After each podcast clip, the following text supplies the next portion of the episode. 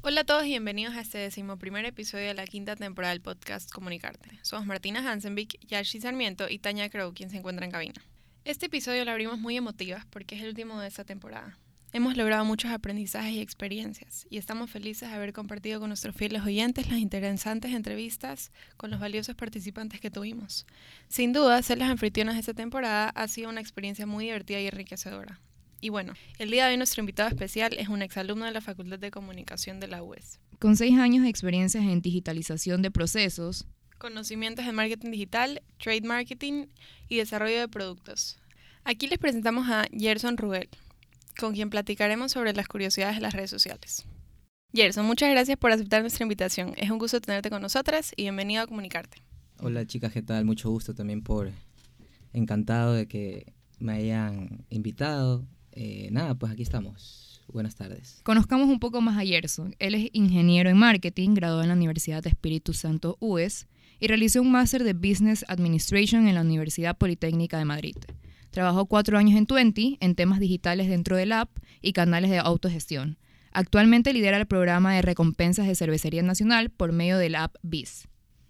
Wow, qué interesante trayectoria para un joven profesional. De seguro debes estar orgulloso de tus logros. Ciertamente, y bueno, por eso estamos hoy aquí platicando con Gerson acerca de las curiosidades en las redes sociales. Un tema de interés general, sobre todo para las nuevas generaciones. Gerson, conocemos que para sacar adelante una marca se requiere de una serie de herramientas que permita un buen alcance. En la actualidad, trabajar con influencers es esencial para dar a conocer mejor la marca. Por ese motivo, queremos saber, según tu criterio de experiencia, cuál es la clave para que una campaña funcione con influencers. ¿En realidad funcionan o definitivamente no hay nada mejor como la publicidad y promoción tradicional para las redes sociales? Bueno, acá importante es eh, descubrir cómo es tu audiencia, ¿verdad? Nuestro público objetivo es importante y acá eh, identificar qué influencers eh, conectan con ese, ese público objetivo, ¿ya? Si es que tú si es que tú estás desconectado, o sea, el influencer está completamente desconectado y no hace clic con la audiencia, no, no, va a haber un, no va a haber un impacto y el influencer no, no va a generar ningún, ninguna ayuda para, para la campaña. Entonces, súper importante que el influencer que va a estar se siente identificado también con, con el público. Eso. Interesante respuesta. Por supuesto que hoy en día las personas, como su mismo nombre lo dice, influyen en la toma de decisiones de sus seguidores, lo que hace impresionante ver cómo una persona puede llegar a tantos usuarios con tan solo una recomendación. Gerson, existen marcas que en varias ocasiones no consiguen las ventas que necesitan para seguir adelante en su negocio. Sin embargo, cuentan con muchos seguidores. ¿Qué crees que puede hacer una marca si, por ejemplo, tiene 50.000 followers pero no tienen interacciones ni engagement con su público? Y además, dentro de las distintas estrategias que existen, ¿cuál consideras que sería la más efectiva para llegar a los usuarios de la marca? Eh, lo más importante es escuchar al cliente. Eh, probablemente tengamos seguidores, pero no tengamos fans o no tengamos gente que realmente te compra. Y, y, el aprendizaje que les puedo recomendar acá es que siempre escuchen al cliente y siempre piensen en el cliente, nos pongamos en el lugar del cliente y de esa manera poder crear o desarrollar productos o las campañas que queramos eh, tomar en base a lo que hicimos, sea investigaciones de mercado, sean entrevistas, sean grupos focales o cualquier tipo de herramienta de investigación para para en base a eso sacar insights y ahí empezar a crear una estrategia, una, una campaña o desarrollar un producto. Muy de acuerdo contigo en lo mencionado, Gerson. Con tu experiencia, ¿crees que las marcas ecuatorianas están preparadas para obtener datos que permitan la personalización de los mensajes para sus usuarios o todavía nos falta recorrido? ¿Qué opinas? Hay muchas herramientas que te ayudan a, extraer data, eh, pero siempre vamos a, a depender de la parte humana. Entonces es un equilibrio entre la herramienta que tenemos a, disposición para poder extraer la información y el criterio que utiliza cada persona para, para poder identificar esos insights que hablamos hace un, hace un rato. Y con la fusión de estas dos, de estas dos herramientas eh, podamos definir y, y emplear una, una estrategia súper interesante. Con tu respuesta nos aclaras mucho el panorama. La verdad es que todo este tema es muy demandante y por eso me imagino que se han creado también los bots. Gerson, se habla mucho de los bots como sustitutos en el futuro para la atención al cliente. En la actualidad, muchas marcas utilizan los chatbots. ¿qué opinas sobre la calidad de las respuestas que brindan a los usuarios? ¿No te parece que por el momento las conversaciones con los chatbots son demasiado básicas? ¿Y consideras que sirven de ayuda para el cliente o cuál sería tu recomendación al respecto? Bueno, acá aprovecho que cuando trabajé en 20, tres años trabajé con bots. De hecho, yo los desarrollé y yo los creé. Y el aprendizaje que me da es nunca, nunca va a ser igual al toque humano, ¿no?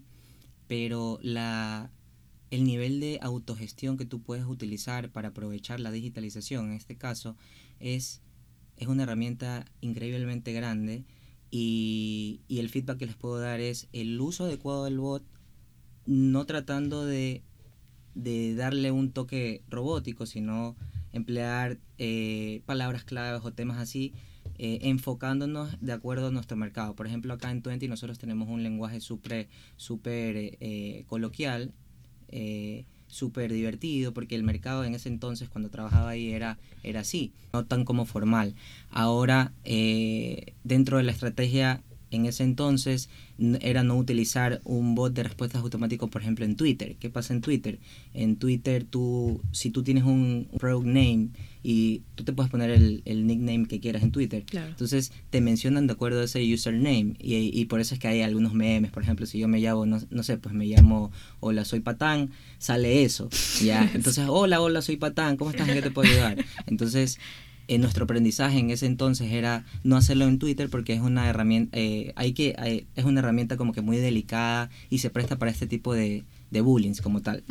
Entonces pero si lo utilizas en el canal adecuado te va a ayudar una a generar full ahorros y el nivel de autogestión que puedes generar va a ser este súper súper grande ya eh, por ejemplo qué pasó en la pandemia no sé si a ustedes les pasó eh, mucha gente se digitalizó de manera orgánica. ¿ya? Empezaron a ir a los cajeros, empezaron a hacer depósitos en los cajeros automáticos, retiros y transferencias eh, bancarias. ¿ya? Y, fue creado producto de la pandemia. Entonces, eh, con un buen enfoque, todo es posible. O sea, si la pandemia nos obligó a digitalizarnos de manera agresiva, ya con toda esta ola de digitalización podemos continuarla y con un buen enfoque puedes generar buenos resultados. claro. Qué interesante. Y claro, me parece que de todas formas es una gran ayuda para las marcas, pero también imagino que si se responde personalmente a las inquietudes de los clientes, se da un valor agregado por la personalidad que se genera en el mensaje. Claro, sí, súper importante esa, esa personalización.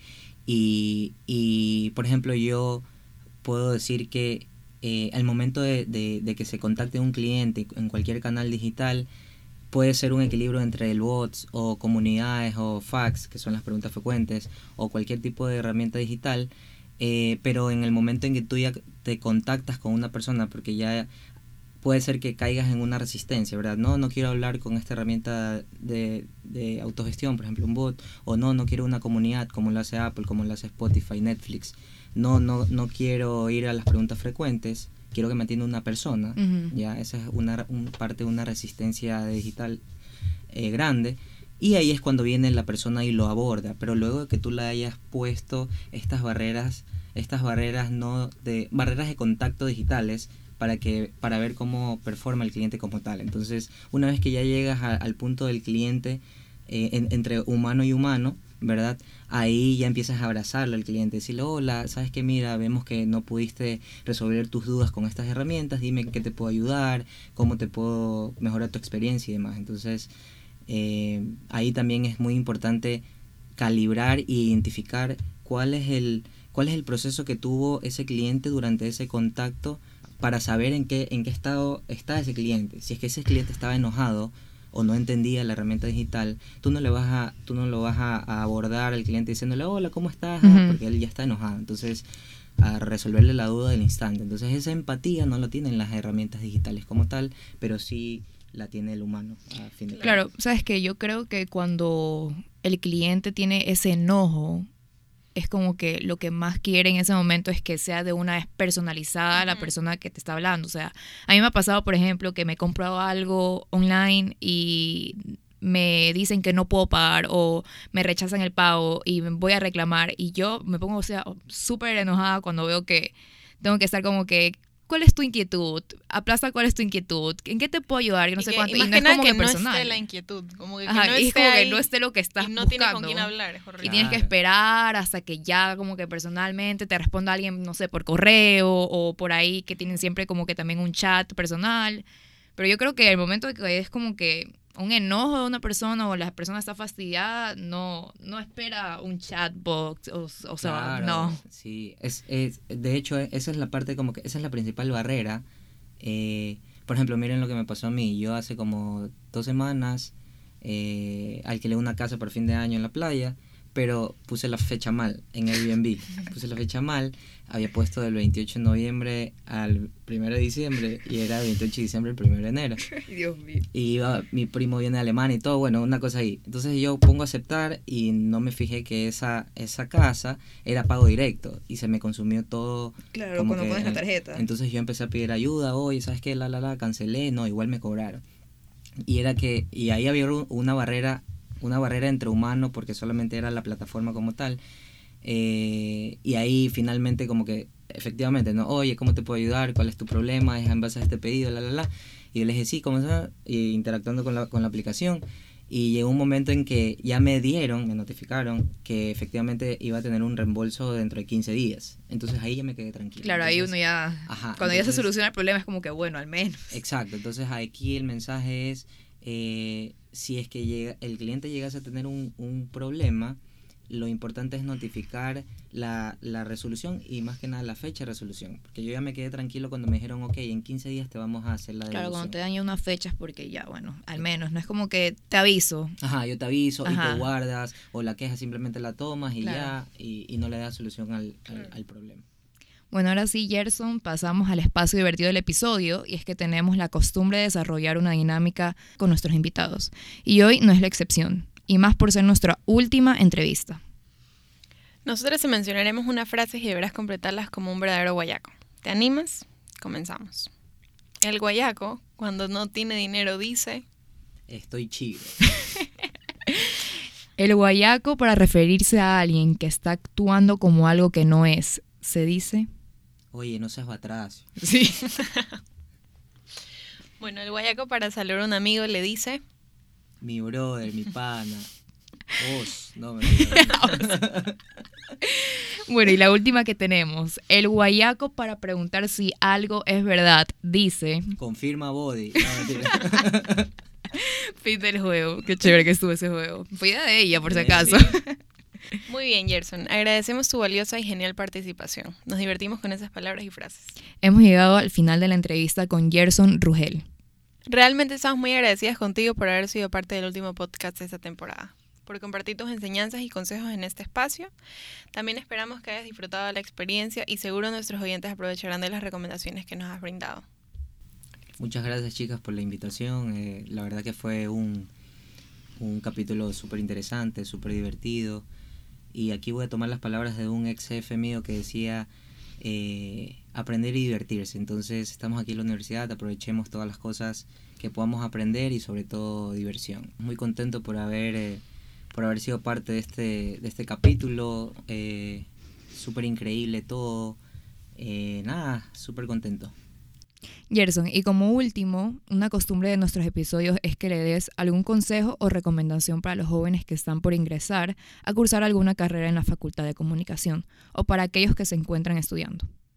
súper importante eh, perseguir sus sueños, eh, no dejarse llevar por, por influencias que tengan de familiares, amigos o padres sobre todo, sino de lo que a ustedes les guste. O sea, persigan eh, a lo que a ustedes les va, realmente les va a hacer feliz, porque a la larga ustedes van a trabajar sobre eso.